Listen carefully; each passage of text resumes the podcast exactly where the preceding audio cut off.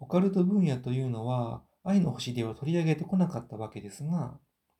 それというのも私に知識や経験がないからでございます。そういう不思議な現象そのものには肯定的な立場を取ります。霊能、超能力、魔法、異世界、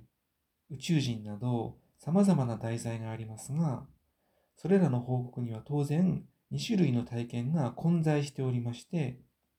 一つは本人の意識の中でのみ起きている幻覚的体験と、もう一つは他者とも共有しうる実体性を伴った体験とがあります。将来科学的に証明しうるのは、いわゆる実体性を伴う体験のみなので、本人にしかわからない幻覚的体験は除外するべきかと言いますと、そうとは言い切れない場合があります。私が思うに、その体験の中身が何であれ、その人が周りから最近いい意味で変わったとか、立派になったと言われるような、要するに人間性の成長が見受けられるなら、その体験は調査に値すると思います。逆に、たとえ実際に異世界に行ったような場合でも、結果として一般人のオカルトに対するイメージと大差ないような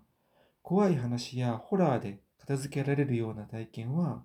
スピリチュアル的には価値がないことになります。とはいえ、オカルトに全然興味のない人がいきなり宇宙人に遭遇したりしたら、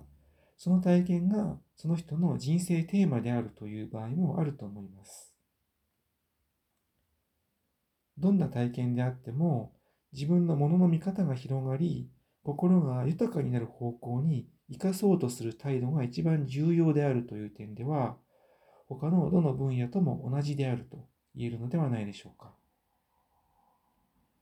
興味本位とか面白半分と呼ばれる態度で関わろうとすると危険であることは言うまでもありません。